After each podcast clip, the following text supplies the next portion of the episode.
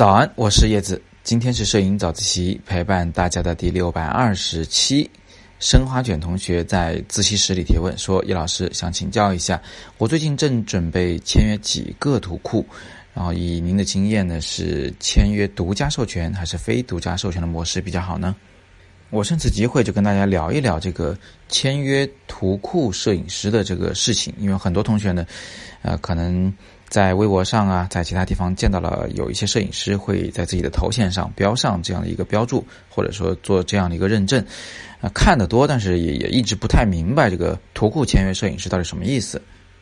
图库呢，讲白了就是呃中介人，他是帮摄影师把照片卖给媒体啊，卖给使用者的这么一种中介。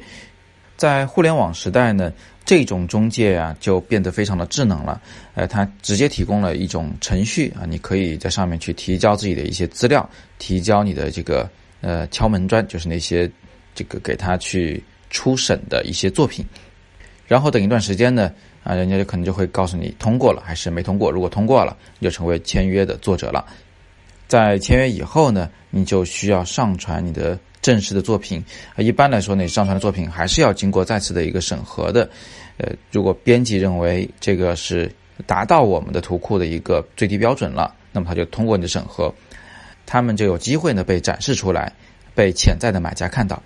那么买家上图库呢，他做的其实就是搜索啊，我想搜一下，我想用一张天安门的照片，想买一张版权，这个时候可能是输天安门三个字去找去。啊，同样的，它也可以搜一种天气或者一种颜色或者一种情绪作为关键词。大部分的图库网站都是需要人工审核的，呃，但是也有全自动式的，比如说五百 px 就是五零零 px.com 啊，这个网站在国外的版本是完全自助的一种状态。你注册它的用户就像注册个邮箱那么简单，注册完以后你上传，打好关键字，写好你的图片说明，标好你的价钱，嗯，就可以开卖了。那这种图库我们就不用去讨论了，因为它理解起来很简单，是吧？那么那些需要人工审核的、需要一个个去签约的那一些图库网站，他们到底难不难签约呢？这个不是很好说，主要还是要看你的水平。有的人呢，可能认为自己的水平很高，但是实际上可能不怎么地，或者是呃是那种呃特别俗气的、俗套的、呃艳俗的一种摄影的审美。那么你的那个照片提交上去以后，我就很难被签约，啊，或者有的人呢拍的不错，但是呢跟市场需求差得很远，就是没有人、没有企业、没有品牌、没有哪个广告公司、公关公司会去买你这个片子，他们需要的不是这种片子。虽然你拍的不错，那么对于这两类人而言，那这个门槛可以说是高的啊，很难签约图库摄影师。啊，但是作为有的人呢，他可能拍的已经不错了，还正好就是市场上有需求的呃比较特别的片子，那个题材可能。别人也也也不是很拍得到，你有自己的一个独创性、独特性，这个时候签约对你来说就太简单不过了。如果你已经是呃混得小有名气的摄影师，现在还没签约过图库的话，也可能会有图库的工作人员主动找上你说：“哎，你要不就签了我们呗？”啊，这也是有可能的。那么签了以后可以干嘛呢？有的人签图库摄影师就是为了要个头衔，因为那个。在逛微博的时候啊，看到这个也是图库签约摄影师，那个也是图库签约摄影师，有的那个图库名字还挺好听，显得很牛的样子，所以自己也想去搞一个。那么对于这一种人而言呢，我想劝劝大家，那这种图库签约摄影师，实际上这种称谓的含金量是非常低的，行内人一看就觉得，其实其实是拉低了你的这个整体的形象。呃，作为圈外人，你哄哄、撩撩妹什么的，我估计还是有点用。但是呢，对于圈内人来说，这其实是挺笑话的，啊，我们一般不会把这个自己签了哪个图库作为一种头衔放出来，啊，除非你签的是特别知名的大型的图库啊，或者是媒体，啊，我说这个大还不是规模上的大啊，不是说它市场占有量第一它就是好的，啊，主要还是这个这社会影响力上，嗯，在业内的认可程度上。他是真正的一个够逼格的，呃，这么一个图库或者是媒体，那你是他的签约摄影师，那我们才服务。所以这种情况，我其实是不太建议大家去签约的啊，没什么用。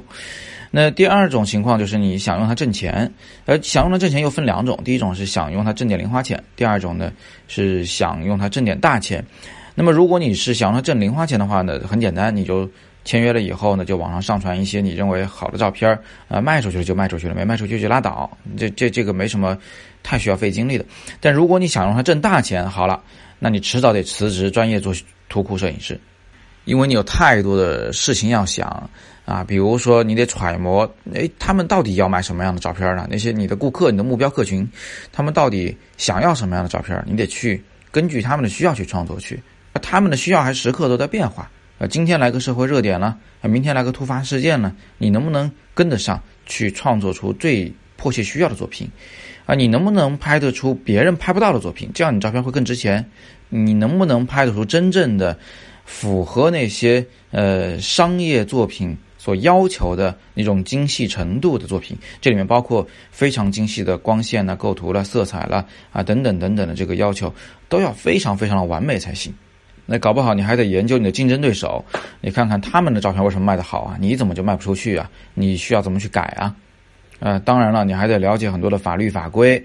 你要知道什么东西是可以卖的，什么东西不能卖，这个肖像权的问题要怎么去解决啊？当然这些事儿呢，有的图库他会教你啊。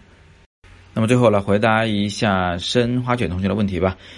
你的作品传上去的时候，到底是独家授权还是非独家授权模式呢？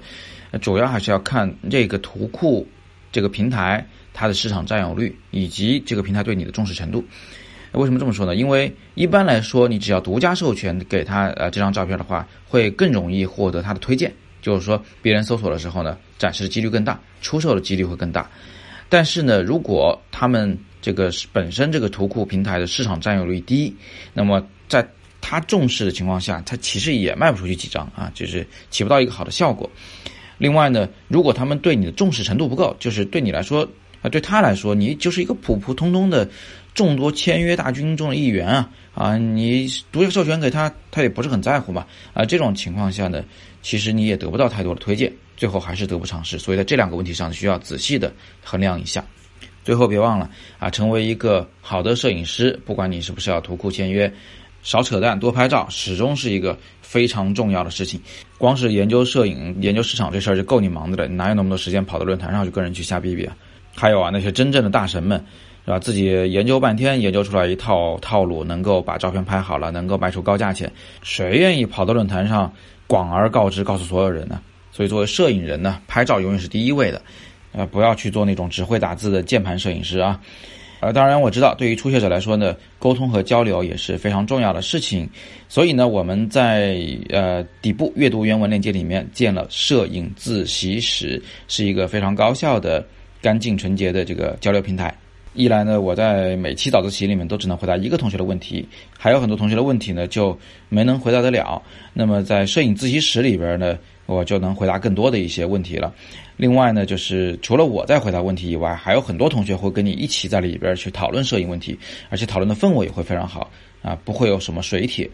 所以欢迎大家点击底部阅读原文进去看个究竟。今天就聊这么多，